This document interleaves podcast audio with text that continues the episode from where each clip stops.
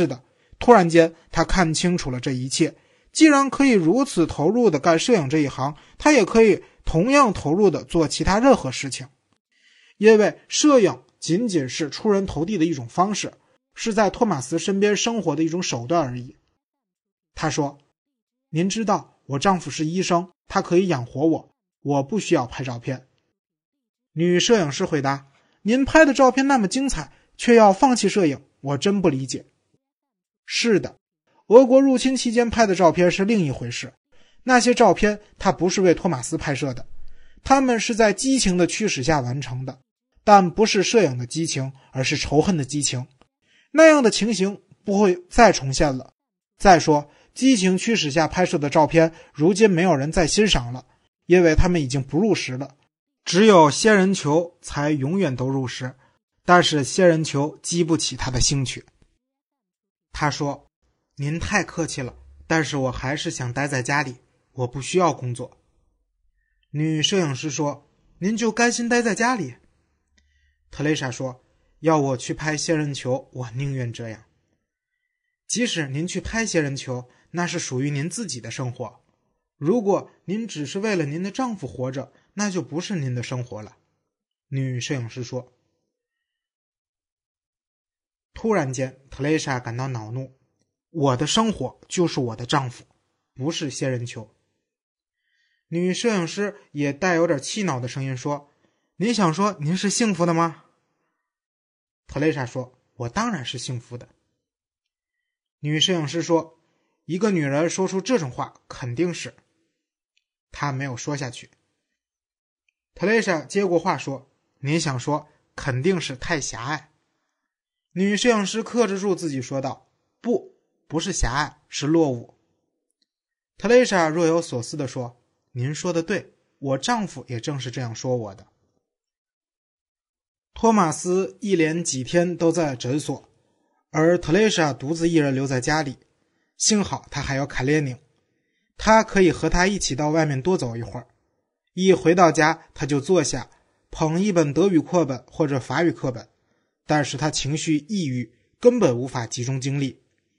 他经常想起杜布切克从莫斯科返回时发表的广播演讲，他到底说了些什么？他一点也想不起来，但是耳畔依然回响着他那结结巴巴的声音。他想到，他一个主权国家的元首，竟在自己的国家被外国士兵逮捕抓走，连续四天被非法囚禁在乌克兰山区的某个地方。他们要他明白，他们会把他杀了。就像十二年前，他们杀了匈牙利的纳吉伊莫雷。后来，他们把他转移到莫斯科，令他洗澡、刮脸、穿衣服、打领带，向他宣布不再把他交给行刑队处决，命令他把自己再当做国家元首，拉他在一张桌子旁坐下，面对勃列日涅夫，逼他谈判。他受尽耻辱，回到了国内。向受尽耻辱的民众发表演说，他羞辱难当，连话也说不出来。特蕾莎永远也忘不了他讲话时一停再停，让人痛心。他是心力交瘁，还是病了？他们是否给他服了毒品，或只是绝望？如果说杜布切克没留下什么，可至少忘不了他那令人心痛的长时间的停顿。面对紧贴在收音机前的全体民众，他无法呼吸。在一次次的喘气，在那残酷的停顿中，是笼罩着整个国家的恐惧。是入侵的第七天，他在一家日报的编辑部里收听演说。那些日子，这家报纸已经成了抵抗运动的喉舌。那一刻，编辑部里所有的人，所有在听杜布切克讲话的人都仇恨他，他们恨他接受妥协。他们为他的耻辱而耻辱，他的软弱激怒了他们。而现在，在苏黎世，当他想到那一刻，他对杜布切克不再有丝毫的蔑视，软弱一词也不再像判词一样响起。面对强力，人总是软弱的，即使拥有杜布切克那样强壮的身体，这份软弱曾令他憎恶，让他作呕，让他赶离了祖国。可此时突然间吸引着他，他明白他属于那些弱者，属于弱者的阵营，属于弱者的国家。他应该忠于他们，因为他们都是弱者，因为他们弱的说话都透不过气来。特蕾莎被软弱所吸引，如同被眩晕感所吸引。她之所以被吸引，是因为她感到自己软弱。当他又一次变得嫉妒的时候，他的手又开始颤抖。托马斯发现了，习惯性的伸出手，他用力握着特蕾莎的手，想使她平静下来。但是特蕾莎挣脱了。你怎么了？没什么。你要我为你做什么？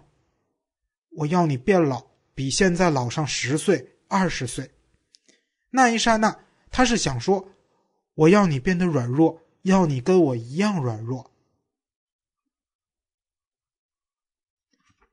卡列宁才不乐意去瑞士呢。卡列宁讨厌变动。对于一只狗来说，时间运动不是直线式完成的，它的流逝并不是一种不断向前的运动，不是一步一步向远方推进，而是循环运动。就像手表的指针，因为指针非但不是风一样的只顾往前走，而是在表盘上日复一日沿着同样的轨迹转圈。在布拉格，他们买张新沙发椅或者给花盆挪个地方，卡列宁都会生气，因为他的时间感被搅乱了。要是有人在表盘上不断变动数字，指针也会乱了阵脚。不过，卡列宁很快就在苏黎世的屋子里恢复了老时间表和老习惯。早晨和在布拉格时一样，他都跳上床去和他们相聚，开始新的一天。然后跟特蕾莎一早出门去跑步，和在布拉格时一样，他非要每天都出去溜溜。卡列宁是他们的生活之中，在沮丧绝望的时刻，特蕾莎想，为了这只狗也必须坚持住。因为他比特蕾莎还要软弱，也许比杜布切克、比他那被抛弃的祖国还要软弱。散完步回家，电话响了，他拿起听筒问是哪位。是一个女人的声音，讲德语，找托马斯。声音很不耐烦。特蕾莎相信那声音中透出股轻蔑的意味。他说：“托马斯出去了，不知道什么时候回来。”女人在电话线的另一端哈的一声笑。然后没说再见就挂断了电话。特蕾莎知道不必把这件事放在心上，可能是医院的一个护士、一个病人、一位秘书，管他是谁。但他的心乱了，他怎么也无法集中精力。他明白，他连在布拉格拥有的那一点点力量也失去了。即使这样一件微不足道的小事，他也绝对无法承受。一个人生活在异国，就像在空中行走。脚下没有任何保护，而在自己的国家，不管什么人都有祖国这张保护网，一切都颇具人情味。因为在祖国有自己的家人、同事、朋友，可以用童年时就熟悉的语言，毫不费力的让人理解。在布拉格，特蕾莎依靠托马斯，的确如此，但那只是在心里。在这里，他的一切都得依靠他。如果托马斯把他抛弃了，他在这里会怎样？难道他必须在生怕失去他的恐惧中度过一生？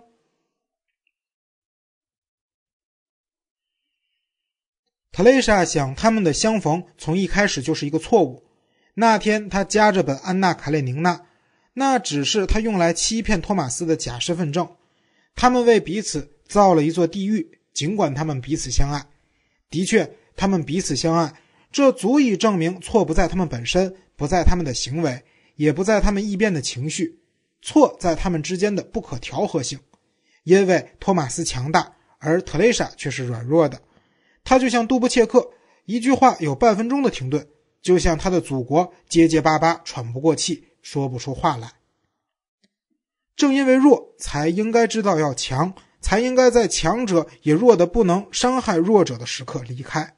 这就是他所想的。然后。他把脸紧贴在卡列宁毛茸茸的头上，不要怪我，卡列宁，还得再搬一次家。他蜷缩在车厢的一角，那只沉重的行李箱放在头顶上方。卡列宁蹲在他的脚旁，他想起跟母亲住在一起时曾工作过的那家小酒店的厨师。那家伙从不放过任何一次可能的机会，动不动就在他的屁股上打一下，还不止一次当着众人的面提出要和他睡觉。真奇怪，他想到的竟是他。对特蕾莎来说，他代表着他所厌恶的一切。但是现在，他只有一个念头：找到他，然后对他说：“你说想和我睡觉，好，我来了。”特蕾莎渴望做点什么，以免再走回头路。她恨不得猛然抹去过去的这七个年头。这就是血晕，一种让人头晕眼花的感觉，一种无法遏制的坠落的欲望。